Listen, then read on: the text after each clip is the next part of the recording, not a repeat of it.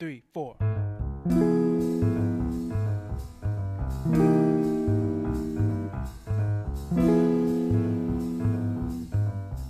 Sejam todos bem-vindos a mais um Café com Varejo. Meu nome é Luan e nesse episódio nós vamos falar sobre o tema como as startups podem contribuir com a transformação digital no varejo alimentar. Para hoje eu estou bem empolgado. Eu tenho um convidado aqui que eu não vou falar o nome dele e eu vou só falar um pouquinho do, do, mini currículo dele, que é muito bacana aqui.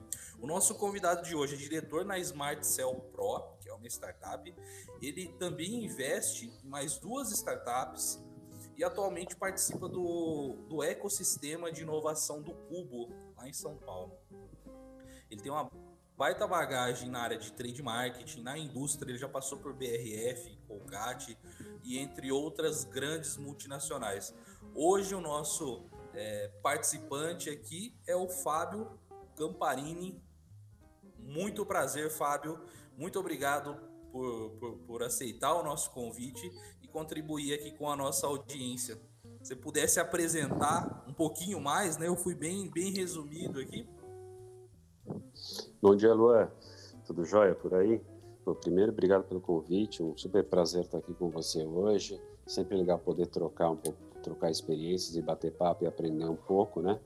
É, mas é o que você falou. Basicamente, eu tenho aí é, quase 25 anos de experiência, sempre nas áreas de trade, marketing, planejamento estratégico.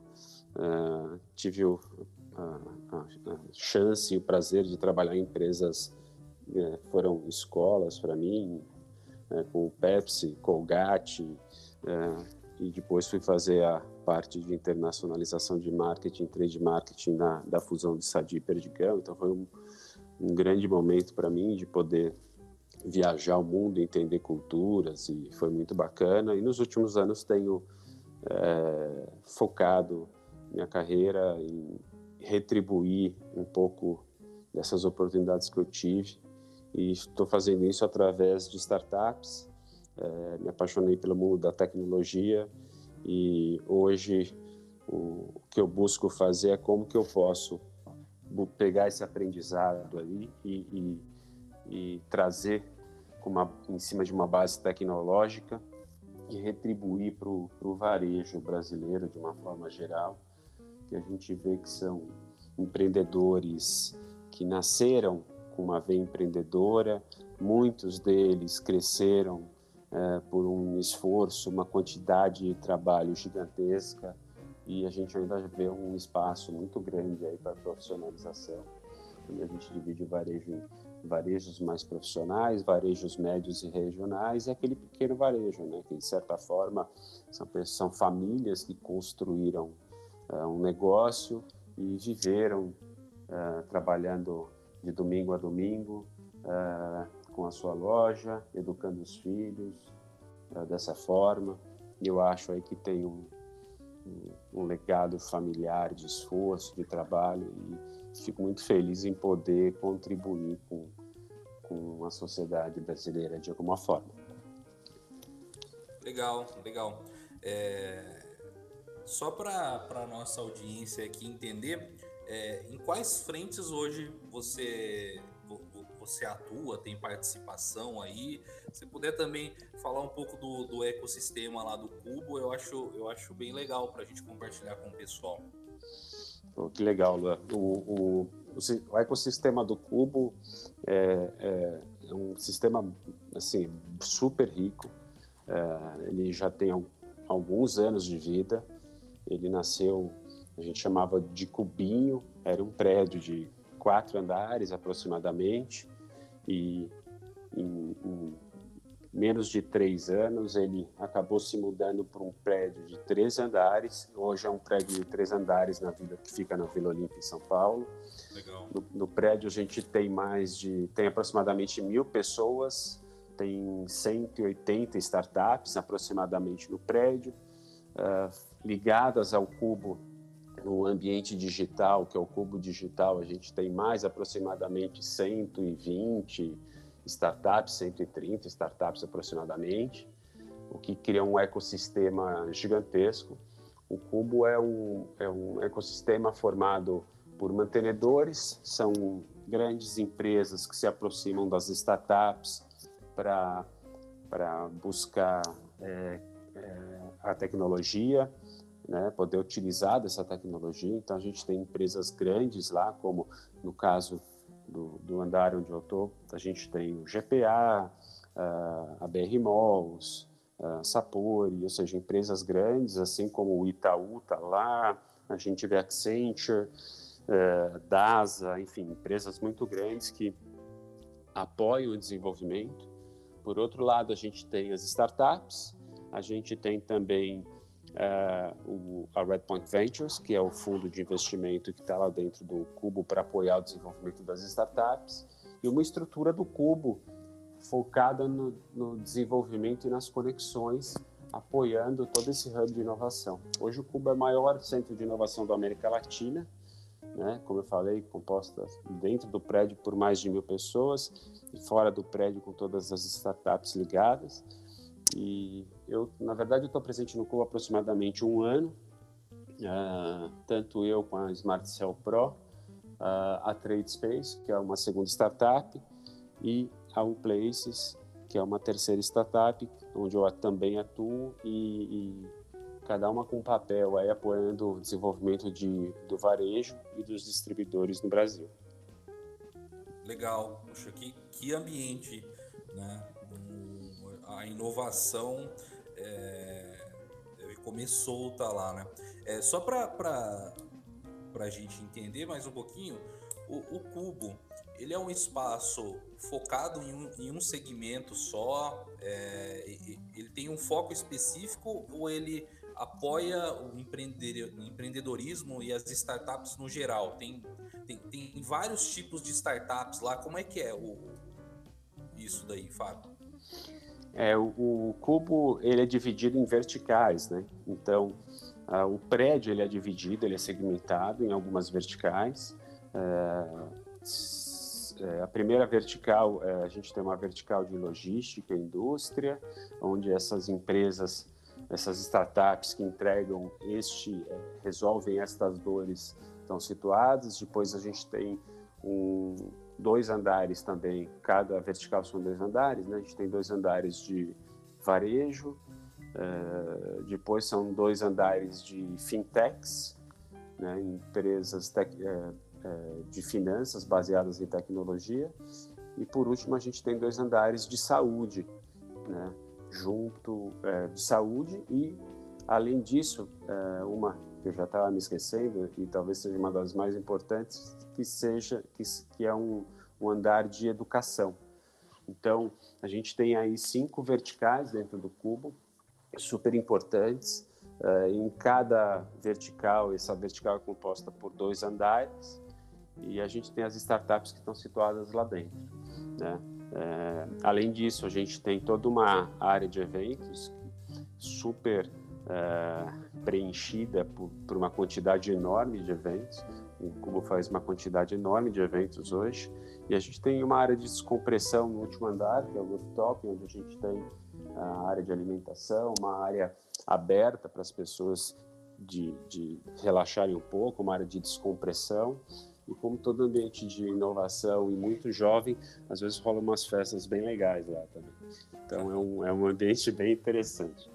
Legal, legal. Bom, eu acho que a gente já contextualizou um pouco aqui é, a nossa audiência sobre, né, um pouco. Existem outros espaços de inovação como esse no Brasil, né, e mundo afora, e o Cubo, eu acho que ele tem um, um papel importante aí nesse processo de, de inovação e startups no Brasil, né?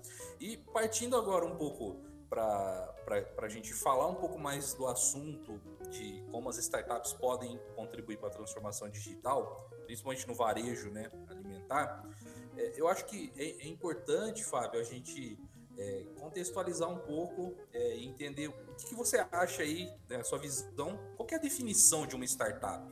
O que, que para você é uma startup? Essa é uma pergunta que não tem uma resposta certa, né, Lama? É uma pergunta que depende um pouco da visão, do, principalmente do empreendedor. Mas, no meu ponto de vista, basicamente, startup é um, é um negócio que resolve uma dor específica é, em cima de uma base tecnológica, né? É, e, e que seja feita por pessoas inovadoras e que busque uma democratização dessa solução e, e, que possa ajudar muita gente, ou seja, que tenha escala, que você consiga, quando a gente fala quando uma startup escala, é quando ela consegue aumentar a base de clientes de forma muito rápida, de forma bastante é, com amplitude muito grande, com custo bastante acessível uh, e que resolva uma dor específica. Legal, show, perfeita a definição. Eu acho que é, tem, são vários pontos de vista mesmo, mas é, o conceito base em cima de base tecnológica e, e resolver um problema que é que é comum para algum segmento ou para algumas pessoas, acho que está muito linkado com isso mesmo.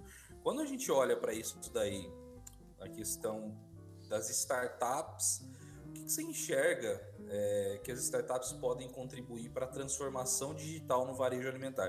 Porque, assim, nos últimos anos, e você como, como tem uma baita bagagem, eu acho que é, se você puder até compartilhar um pouco do, do que você tem visto nessas fases é, de transformação digital entre varejo e indústria, é, e o que, que você começou a enxergar depois que as startups começaram a querer abraçar um pouquinho desse mundo e você também é, dentro desse mundo agora no, no chapéu de startup o que, que você enxerga desse processo de transformação digital e como é que as, as, as startups podem contribuir com esse processo como um todo?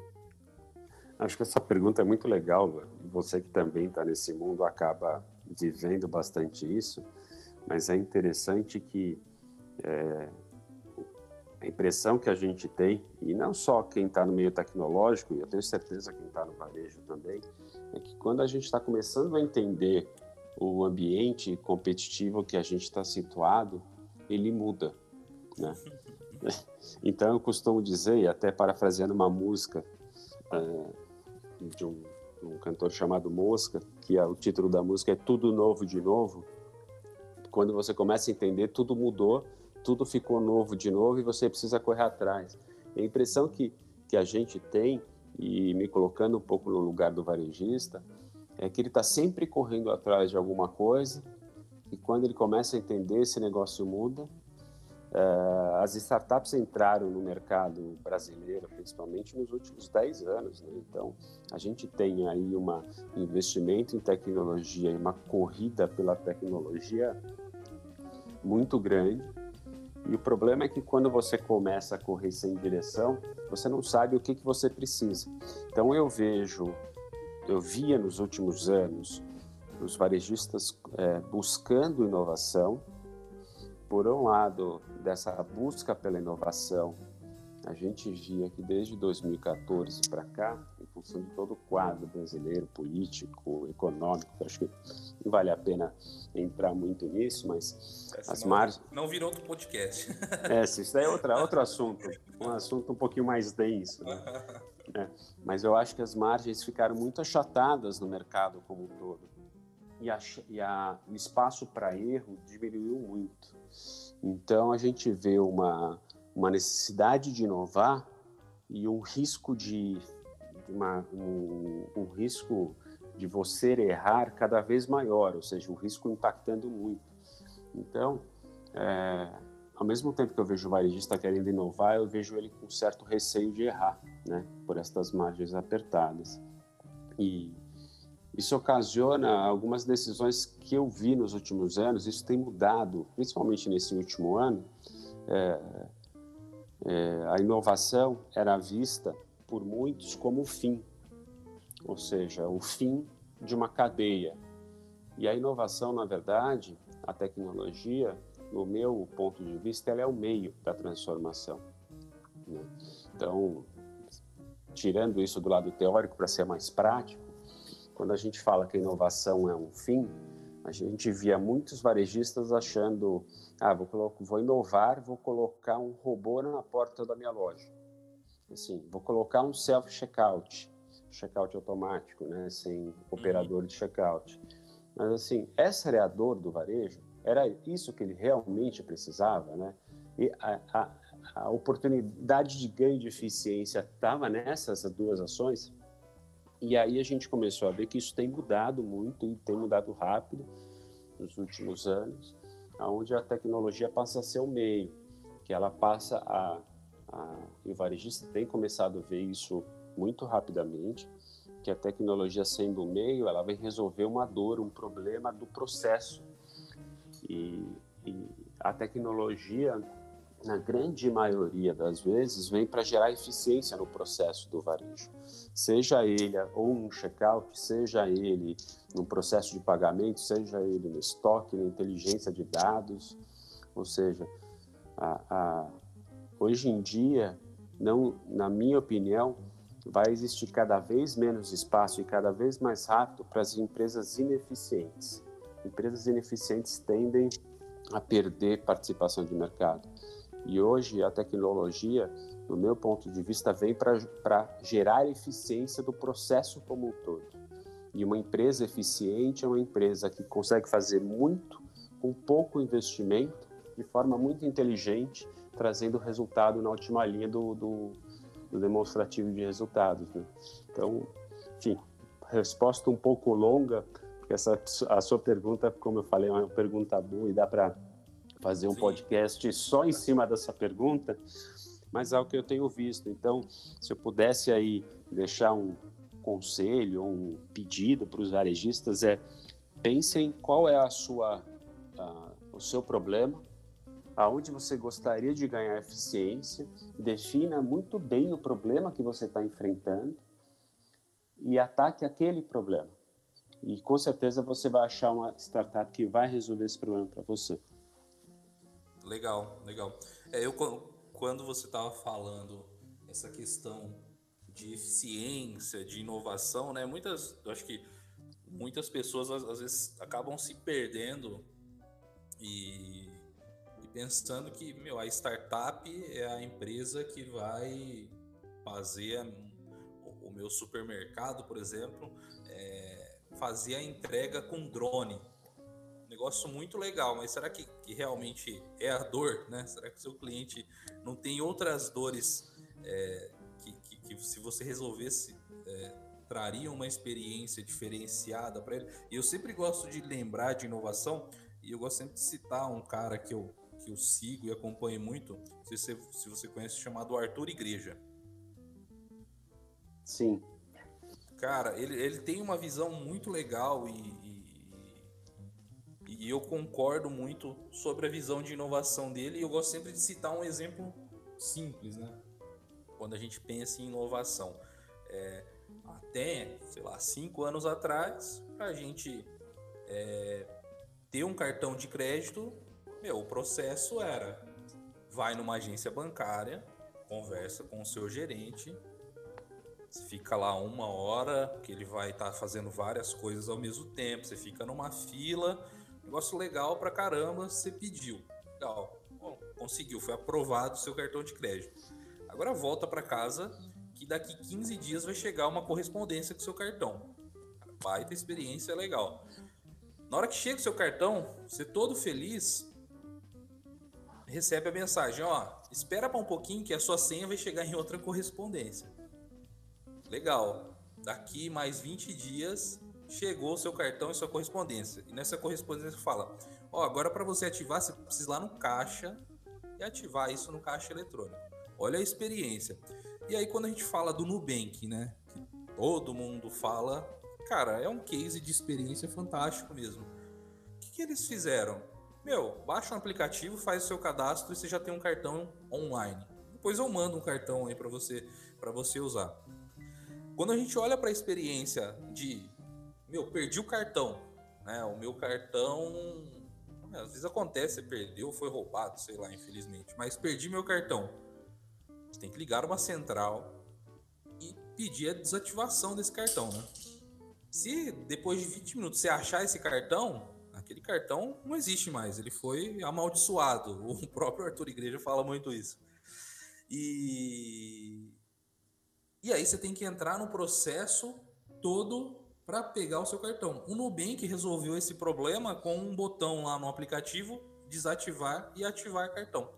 Então, às vezes, a inovação ela não está no processo de, de uma coisa tão high-tech, né? Às vezes é um, uma coisa super simples no processo.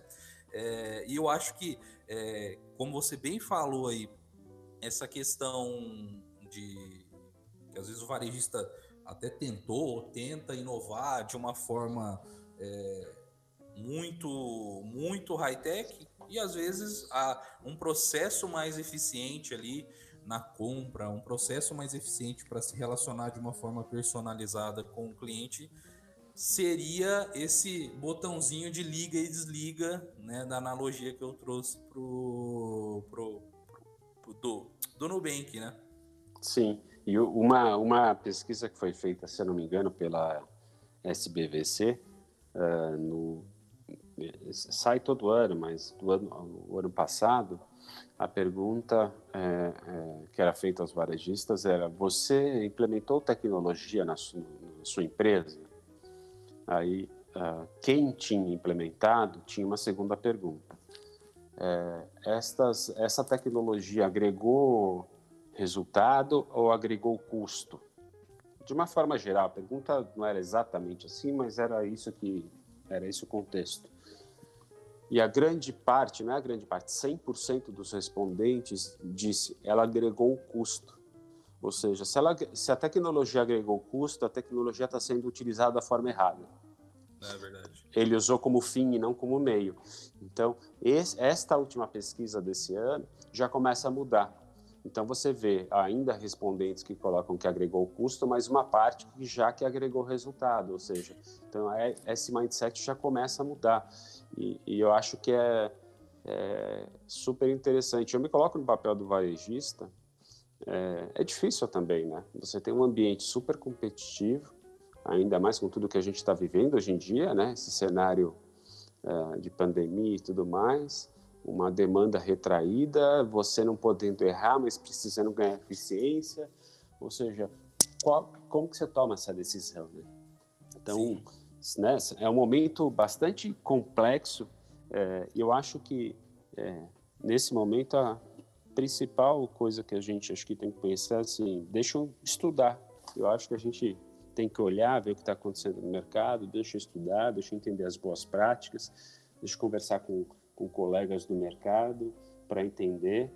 É, eu acho que o ambiente de startup, na grande maioria, tem um, um, um ambiente muito bacana, que é mais descolado, mais aberto e mais de contributivo, né? Não necessariamente uma startup é, é, contactada por um varejista, mesmo que não seja ela que resolva o problema, com certeza ela vai, posso dizer, pelo menos na minha parte, tenho muito prazer em ajudar um varejista é, quando não sou eu que resolvo o problema dela. Então, se eu puder conectar, e fica aqui até o, o no podcast, né? É, caso algum, algum varejista quiser entrar em contato, fique super à vontade, é, pedindo é, recomendações de startups que resolvam algum problema específico. É, ter, terei maior prazer em, em ajudar, encaminhar e conectar as pessoas. Legal, legal. É, eu, eu acho que um dos diferenciais assim é, é é muito isso, essa, essa parte colaborativa, né? Porque é, as startups, se a gente olhar, elas são pequenos negócios, né? Então, se, se elas não pensarem nesse lado mais colaborativo, é, uma grande empresa vai esmagar ela? Por, conta de poder de investimento e tudo. Então, eu acho que essa, esse poder colaborativo das startups é, é, é, bem importante. E aqui eu tenho uma pergunta bem legal, que eu acho que tem muito a ver com esse tema, né? Um, um ponto aqui para a gente colocar no nosso bate-papo. O que você acha de aprendizado, né? E pensando em cultura de startup, é, pensando em ecossistema, que uma startup pode levar para uma empresa é, do varejo alimentar, talvez uma empresa que não tenha um contato ainda.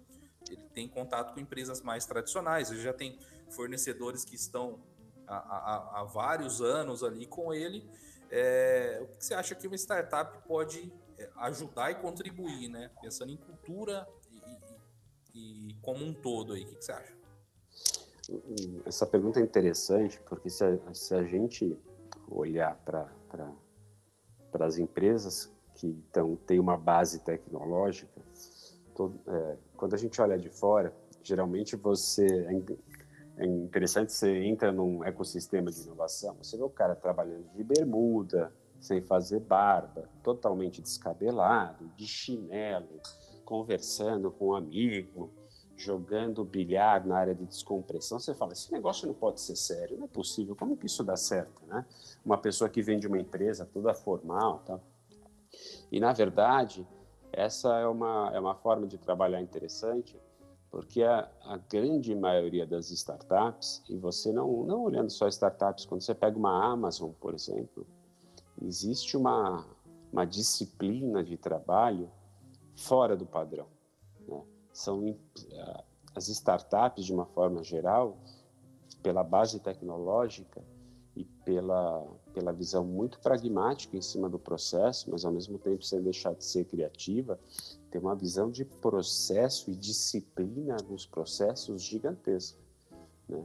Então, uh, tem algumas startups que eu, que eu conheço que tem basicamente dia sim, dia não, uma reunião de trabalho para validar o que foi feito no dia anterior e, e isso é refeito, é, retestado, refeito, retestado, medido e assim é feito dia sim, dia não, de uma forma em que você consegue mudar a direção, pivotar de uma forma muito rápida e com muito dado, né? É, então é uma forma bastante interessante e, e, e eu acho que levando isso para um varejo ou para uma indústria, eu acho que a, a, a, startup tem uma capacidade de gerar velocidade de tomada de decisão, baseado em KPIs, medir os KPIs uh, e colocar isso dentro de um processo com disciplina. Uh, e isso gera uma capacidade de execução extremamente rápida uh, que um varejo ou uma indústria por serem empresas maiores e terem outra dinâmica de negócio, acabam, na grande maioria, não conseguindo executar ou, ou, executam de forma, às vezes, mais burocrática. Então, a, a startup, isso, isso foi um aprendizado que eu tive de, de ter vindo de empresas muito grandes. A startup, é, eu brinco que se a gente colocar algum tipo de burocracia dentro de uma startup, está errado isso não existe. Então você tem que trabalhar da forma mais enxuta possível, baseado em dados e tomar decisões rápidas. Isso, por outro lado, quando você leva uma startup, e aí pegando um, um, um, desmembrando um pouquinho sua pergunta, Lua, que é, é como que uma startup é, trabalha com uma grande empresa, né? Eu já, eu já tive experiências de trabalhar com grandes empresas do lado da startup, estando do lado da startup, você acaba resolvendo e avançando muito rapidamente e a empresa tem um outro ritmo de trabalho. É como se fosse uma lebre trabalhando com um elefante. Então você tem uma um, um, startup muito rápida, resolvendo os problemas muito rápido, de forma muito rápida, muito assertiva, e uma empresa andando ainda muito devagar, muito lenta, muito burocrática. Eu acho que o ponto está aí. É como que é, estas grandes empresas conseguem trazer essa capacidade de inovar com processos mais curtos e mais assertivos. Eu acho que a startup tem muito a ensinar. Né? Por outro lado, uma grande empresa tem muito assim, a, a ajudar uma startup. Quando a gente olha é, empreendedores uh, de startup, a gente tem alguns muito jovens que não tiveram experiências profissionais ainda. Então, quando a gente uh, começa a discutir uh, um demonstrativo de resultados, o balanço de uma startup, contratos de confidencialidade e contratos com clientes, que são coisas que você vai ganhando experiência através do tempo, algumas startups chegam a quebrar por falta de experiência financeira do empreendedor. Né? A ideia é muito boa, o produto é muito bom, mas financeiramente ele ainda não tem muita tarimba e muita experiência. E aí, em algum momento, eles precisam de apoio nesse sentido. Então, acho que os dois lados têm a contribuir muito. Acho que dentro desse, né, dentro desse modelo de vamos contribuir e aprender juntos, é, sem dúvida, a, essa conexão é muito rica. Sim, sim. É, eu acho que a maturidade como um negócio tradicional gerencia finanças, por exemplo, acho que é, é, é, é bem interessante para uma empresa, uma startup, aprender muita coisa, né? Porque o, o negócio tradicional já gerencia o financeiro e está de pé e cresceu é, na maioria das vezes, é, com capital próprio, né, sem investimento externo, e gerenciando tudo aquilo ali de uma forma é, muito bem gerenciada. E, o, o e a startup, é, por essa, é, talvez, agilidade toda, ela acaba esquecendo de algum processo importante para que ela sobreviva também, né? Eu acho que é, é tem essa, essa questão do, do aprendizado mútuo aí.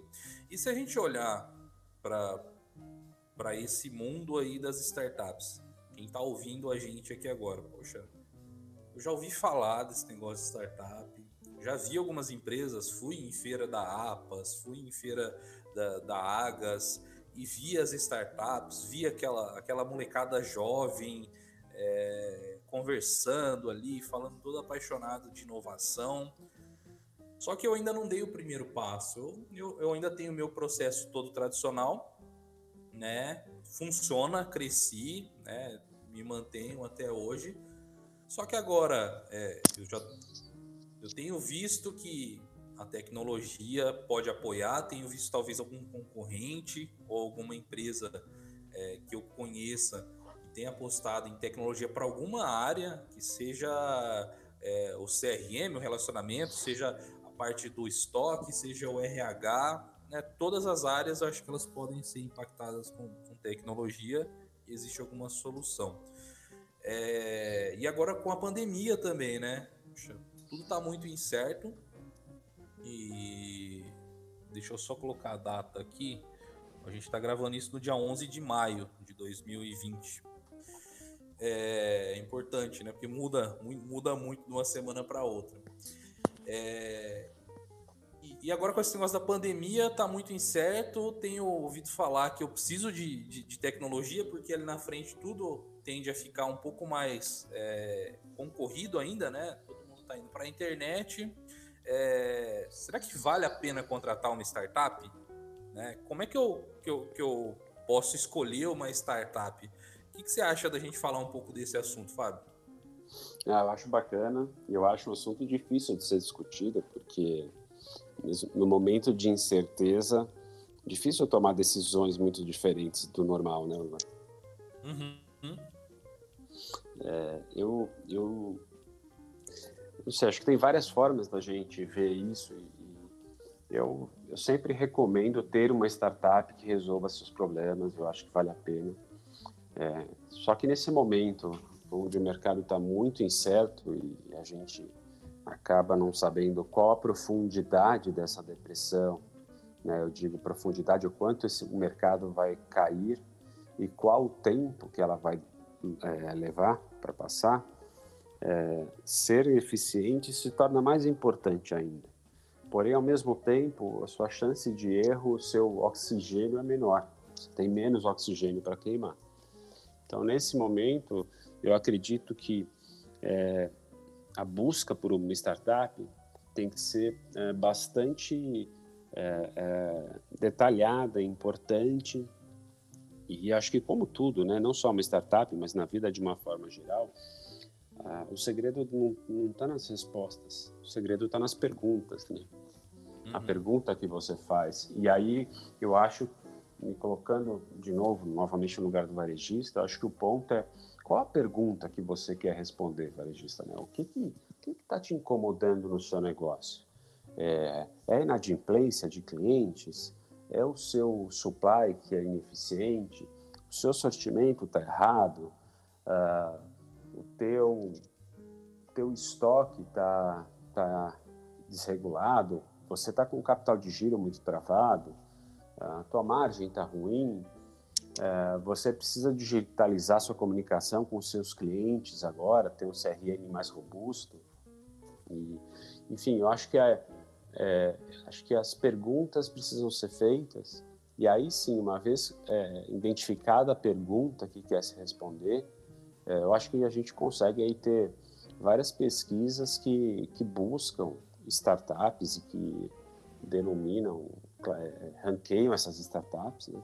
Eu acho que a gente consegue, a, a pesquisa, tem uma pesquisa muito bacana que o, que o pessoal da, da Neomode faz, né? que junto com o Distrito e com, e com o Oasis, que é, lá é mapeado uma quantidade enorme de startups, tem mais de 200 startups focadas só em varejo. Uh, se, se você entrar no site do Cubo, por exemplo, você também consegue saber todas as startups que estão lá dentro. Uh, e hoje, uh, pela internet, você consegue buscar muita coisa. E, além de tudo isso, acho que vale a pena também conversar com os, os colegas varejistas que já tiveram essa experiência antes de tomar essa decisão e poder buscar recomendações do mercado que, que, de startups que estão fazendo isso. E essa decisão, acho que é, você saber primeiro a pergunta e depois entender o que essa startup faz e ver se ela pode te ajudar. Então, acho que esse é o, o grande passo que acho que vale a pena ser dado nesse momento, mas de uma forma bastante criteriosa, principalmente nesse momento onde o oxigênio é, mais curto. Legal, cara, perfeito. Eu acho que essa questão de saber qual pergunta quer responder, ela, ela é a principal, né? Porque daí eu vou conseguir entender se eu preciso, né, e, eu vou, vou, ter uma solução que uma startup vai me atender ou não, talvez é, seja uma solução que um, um novo escritório de contabilidade tradicional vai me atender melhor, ou um, um, um, novo escritório de advocacia, talvez o problema seja jurídico, né? E não vai ser uma startup que, que vai ter alguma solução de tecnologia, talvez é, é, é, é um conhecimento jurídico mesmo. Então, acho que o, o, ponto da pergunta ele é muito relevante. E se a gente olhar, né, é, olhando para o varejo, é, um pouco de conhecimento que a gente tem, é, vão existir vários pontos. Né? Eu acho que o importante também é, dentro de casa, o, a empresa, né, ou a diretoria, fazer a lição de casa de priorizar corretamente. Né? Qual, qual calo dói mais? Né? O que, que você acha? É, acho que é isso daí mesmo. Eu acho que.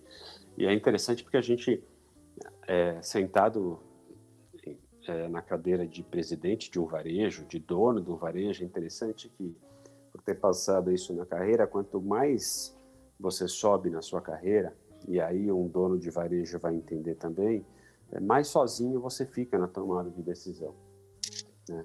Você é um assistente, você é um coordenador, um gerente, então você troca muito em alguns níveis hierárquicos, mas quando você começa a chegar uh, alto na hierarquia de uma empresa e tudo mais, você começa a ficar muito solitário na tomada de decisão, por mais que você compartilhe com os amigos de empresa e tudo mais, a decisão é sua. E nesse momento, acho bastante importante o, o varejista se cercar de pessoas uh, que já viveram isso, para poder conversar. Não necessariamente se cercar de pessoas que ele tenha que contratar para isso, não necessariamente. Acho que, pelo contrário, se cercar de amigos do mercado, cercar pessoa, de, se cercar de pessoas que já viveram isso, é, entrar em contato, fazer conexões com pessoas que já passaram por isso e trocar ideia. Eu acho que talvez nesse momento é, seja uma, uma forma muito boa de se atualizar, entender o que está acontecendo, compartilhar um pouco das dores, né, de forma mais ampla, mais aberta. É, resguardando sem dúvida toda a parte intelectual e, e, numérica e os resultados da empresa, caso ele não queira compartilhar nesse sentido. Mas eu acho que essa a, a, o segredo da, da, dessa nova sociedade que vem se formando, na minha opinião, a gente não precisa mais ter as coisas, né? E aí entrando um pouco o que que mudou nos últimos anos, né? Nesse sentido, é, eu não preciso mais ter um carro, eu não preciso ter uma bicicleta, ter um patinete. Eu posso alugar. Eu não preciso ter as coisas. Eu tenho que usufruir das coisas. Eu tenho que ter acesso. E, e o conhecimento é a mesma coisa. Eu não preciso comprar um, um grande computador. Eu posso alugar um computador. Eu não preciso contratar um especialista e ter ele como funcionário. Eu posso contratar esse cara por um serviço. E a startup, startup tem um pouco desse perfil, né? Da economia colaborativa, onde você pode usar o serviço sem ter que embarcar todas as pessoas, ter o custo de todas as pessoas, ter que desenvolver a tecnologia dentro do seu negócio. Você usa esse conhecimento que alguém trouxe para você e de uma certa forma acaba saindo muito, saindo muito mais barato uh, e muito mais eficiente do que ter toda uma estrutura embarcada dentro da empresa. Né? Então, acho que é uma outra forma de ver a economia hoje, onde você, de uma forma ampla, pensando até em estrutura de funcionários, você não precisa ter, você precisa usufruir e compartilhar. Legal, legal. E outra coisa que eu, que eu queria colocar aqui também é que assim, é, não, é, não é nem pelo momento, mas o momento também gera, gera algumas oportunidades in, interessantes, né? mas eu acho que na, como cultura das startups, é, o, o, varejista é, né, pode, pode usufruir desse momento como oportunidade também. O que eu quero falar? É, as startups, ela, é, eu, eu, vejo algumas que já, já estão um passo à frente, né? Mas é, algumas é, se comportando como, poxa, é aquela pessoa jovem que acabou de sair do ensino médio ou acabou de sair da faculdade, tem um baita conhecimento, só que às vezes ela tem dificuldade para se colocar no mercado de trabalho é um ótimo profissional, uma baita bagagem, né? Que com rápido aprendizado é, é aquela pessoa que, que, normalmente quando a gente coloca para para trabalhar a gente fala, caramba, esse, esse cara ele é muito bom. É, ele entrou aqui, conseguiu pegar rápido e resolver problema. Eu, eu enxergo muito, é, a, a, olhando até para esse momento que a gente está vivendo, oportunidades nesse sentido. Às vezes existem é, demandas que você como varejista, né? Colocando o chapéu de varejista agora. Eu tenho algumas demandas, é... poxa, tem um pouco de incerteza, mas talvez se eu me aproximar é, de algumas startups, eu comece a, a já usufruir, que é, que é, o que o Fábio falou, né? De, de, de, de algumas é, estratégias, de algumas técnicas para resolver algum tipo de problema.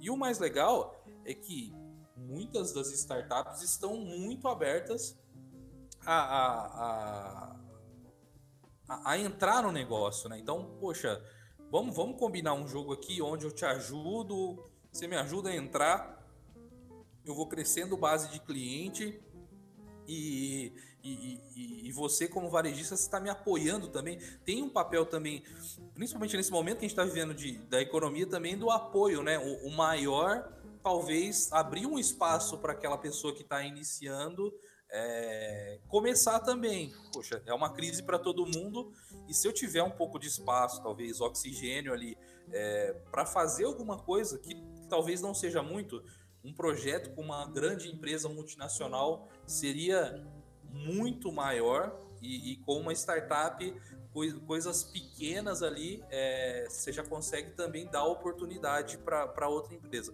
É, que, que, que você vê dessa visão aí também? Eu acho que é, é, é mais para a gente fazer a audiência aqui também pensar, poxa, eu também posso contribuir com esse momento, talvez é, é, contribuir e, e, também resolver problemas que, que eu tenho aqui parados. O que, que você acha, Fábio? É, eu, eu acho que e eu tenho visto isso, tá? Eu acho que você está certíssimo, é? tanto eu tenho feito isso de alguma forma, meus amigos de, que estão no Cubo também. É, então, assim, é, se, se o varejista está enfrentando algum problema, alguma dor, ele não precisa necessariamente fechar um contrato de longo prazo, alguma coisa assim. Ele simplesmente pode conversar com a startup e ver se a startup também está disposta a ajudá-lo nesse, ajudá nesse momento. Isso pode se tornar um piloto. Passar um piloto de um mês, dois meses, três meses, com baixíssimo investimento e para que o varejista possa avaliar se esse processo faz sentido, essa solução que a startup traz para ele faz sentido.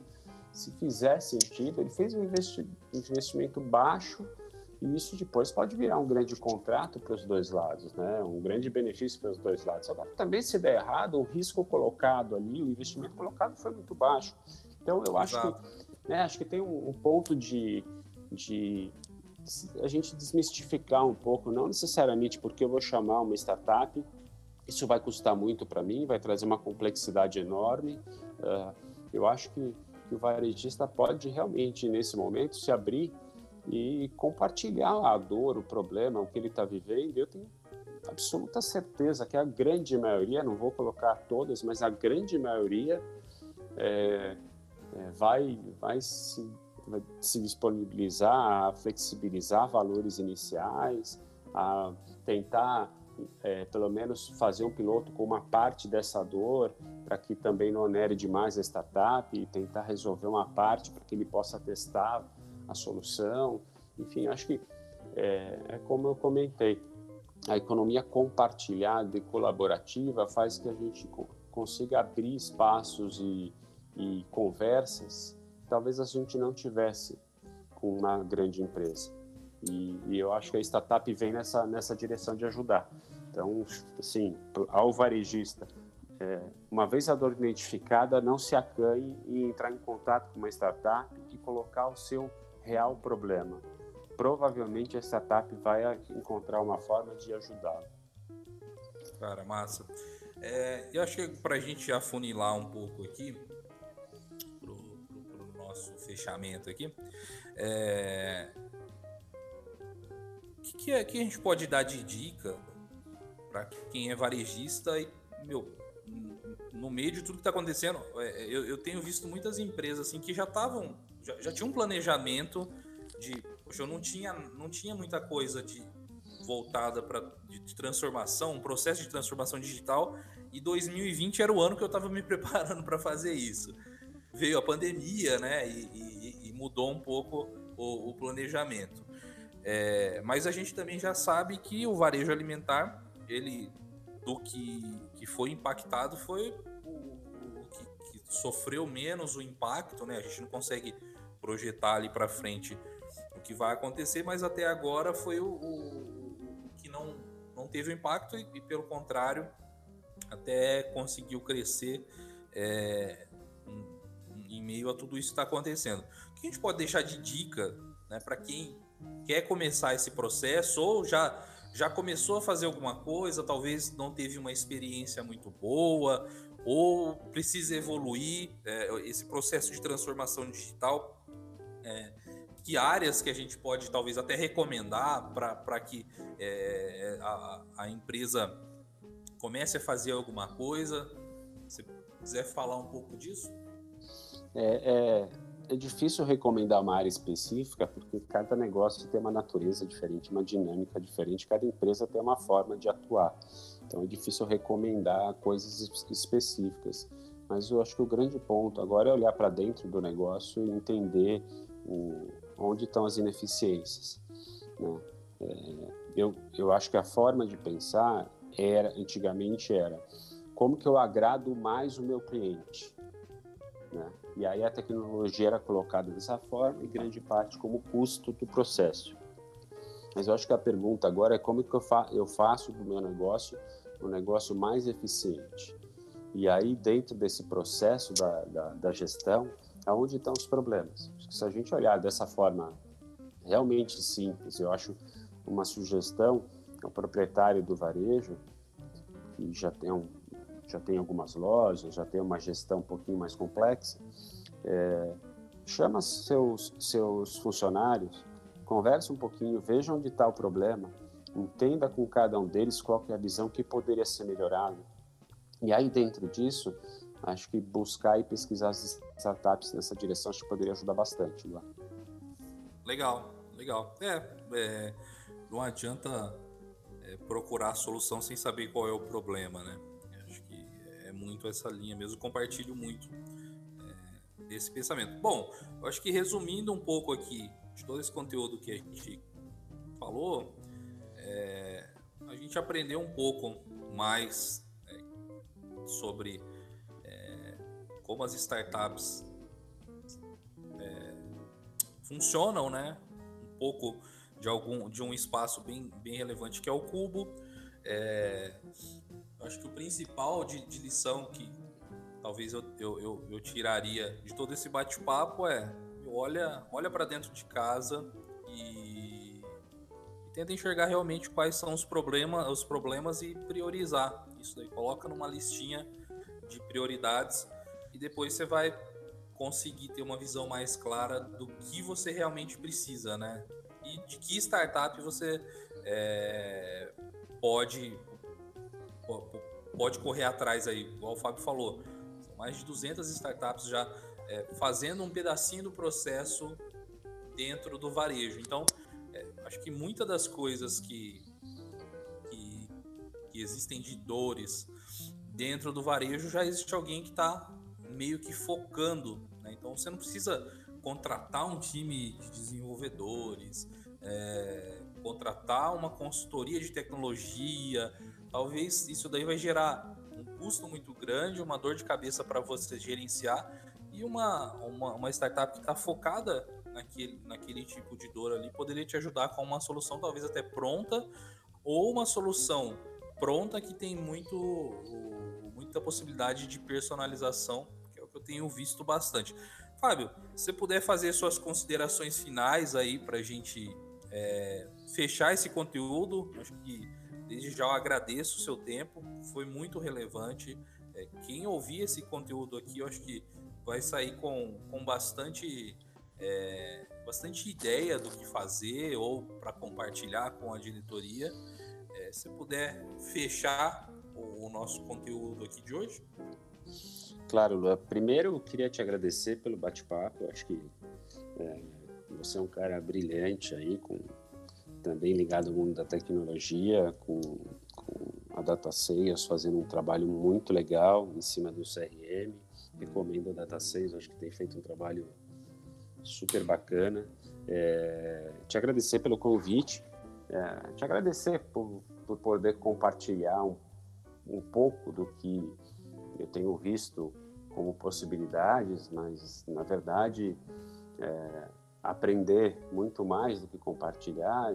Eu acho que esse é o segredo das coisas. A gente, quando, quanto mais a gente sabe, mais a gente sabe que a gente precisa saber. Então, é, tão importante e, e, e, eu queria me colocar por último à disposição para todos que ouvirem esse esse esse podcast pode entrar no, no LinkedIn se vocês quiserem é, Fábio Camparini é, buscarem é, meu nome me convidarem para fazer uma conexão e colocar suas perguntas por lá uh, terei o maior prazer em recomendar eh, startups ou ajudá-los a chegar numa conclusão ou entender ou ajudá-los a entender as dores que vocês estão vivendo, enfim, que eu puder é, apoiá-los nesse momento, tenha certeza que, que me faz muito feliz poder ajudar e contribuir com vocês nesse momento.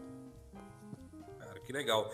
Ó, uma coisa que, que, eu, que eu acho legal, né, tá até fora do nosso script aqui, se você puder é, compartilhar um pouquinho só o que as startups que você está envolvido fazem, porque às vezes tem alguém que está ouvindo aqui e falar, poxa, eu, eu já sei que dor que eu tenho, será que, eu, que, o, que o Fábio pode me ajudar, o que, que o Luan pode me ajudar? Se você puder falar aí da Smart Cell é, das outras frentes que você tem aí, assim, um resuminho acho que é legal. Talvez a pessoa é, possa até fazer algum contato, se, se fizer sentido, né? Ah, legal. Obrigado pelo, pelo espaço. É, a Smart Cell é um, é um software que, que utiliza os dados que estão dentro do seu RP, dentro do seu sistema, e é um grande, uma grande, um grande, uma grande base de dados que utiliza inteligência artificial e algoritmos para fazer recomendações. Então ele busca dentro da sua base de dados todos os seus desvios de gestão, de execução, ou seja, um sortimento ineficiente, margens estão abaixo do potencial, categorias que estão deficitárias ou que têm oportunidade de melhoria de margem de faturamento, uh, fabricantes ou fornecedores que atendem e, que, com, e contratos que poderiam ser renegociados que deixam baixo resultado. A gente analisa todo o seu a saúde do seu estoque, o giro do seu estoque uh, e quantifica tudo isso, né?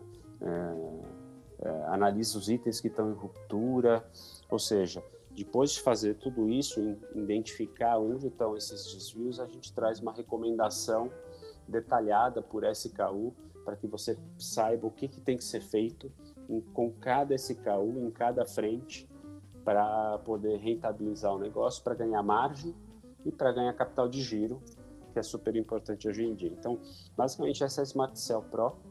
É, tá? A, a, a segunda é, startup é a Trade Space. Ela automatiza, digitaliza toda a negociação de, negociação de trade marketing entre indústria e, e varejo, ou seja, você cria um espaço onde a indústria pode criar planos de negócios de trade dentro dessa, dessa, desse software e você, como gestor do varejo, pode aprovar esse plano e tudo mais. Ou seja, é, e todas as peças de trade marketing, é, de tabloide, enfim, todas as ações de ponto de venda que envolvem espaços, é, é, ou até ações digitais, por exemplo, tabloide digital, por exemplo, que vocês da Data Sales fazem tão bem, é, tudo isso pode ser negociado dentro da ferramenta, transacionado ali dentro. A gente acabou com os papéis, teoricamente, o papel que precisa ser assinado, o contrato, o, o, a, a, ligação, a troca de e-mail, o envio de imagem, tudo isso se faz por dentro da ferramenta e automatiza todo o processo. Essa é a Trade Space. E a última, o Places. O Places é uma ferramenta de pedidos B2B, onde é, um varejista pode comprar do seu fornecedor. Então, se o varejista é atendido por um distribuidor, por exemplo, ele pode pôr o pedido é, para o distribuidor pela ferramenta. A ferramenta faz recomendações de pedido e tudo mais, é, dá o status de cada pedido é, em tempo real para o varejista e também para o distribuidor, ou seja, é, a gente automatiza o processo de pedidos.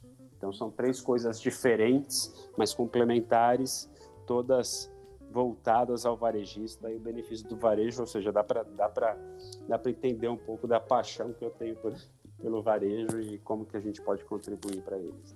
Cara, que legal, parabéns.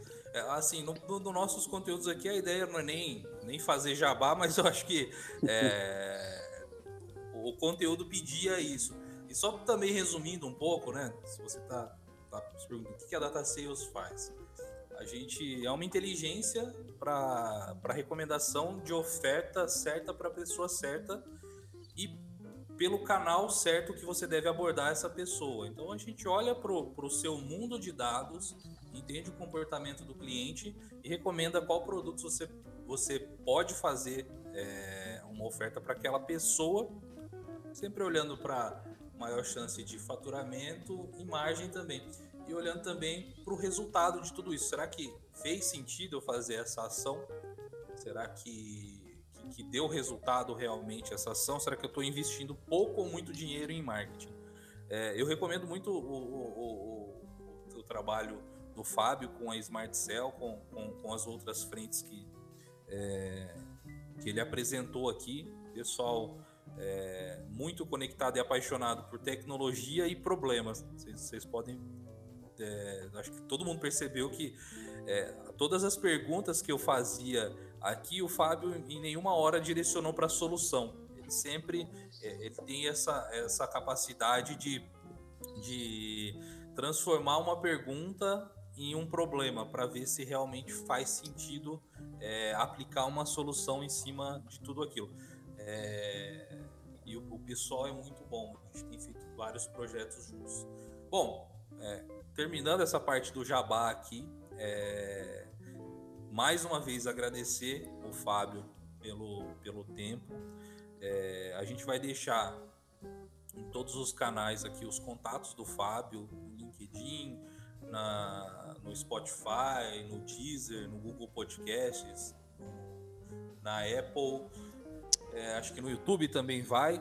Vai ter o contato do Fábio se você tiver algum, algum desafio aí e alguma dúvida. Ele é um cara muito aberto para conversar. Eu também, né? Então, meus contatos também vão estar por aí. E se você gostou desse conteúdo, é, eu recomendo que você compartilhe né, com, com alguma pessoa do segmento. É, se você, você, tem talvez o, o seu chefe ou talvez algum subordinado, alguém do seu time aí, poxa, gostei desse conteúdo, ouve. É importante, é, a nossa missão aqui é, é, é gerar conteúdos relevantes para que é, você possa tomar decisões eficientes aí com base em novas informações e, e, novos dados de mercado. Então, até o nosso próximo episódio. Mais uma vez, obrigado, Fábio, e até uma próxima, gente.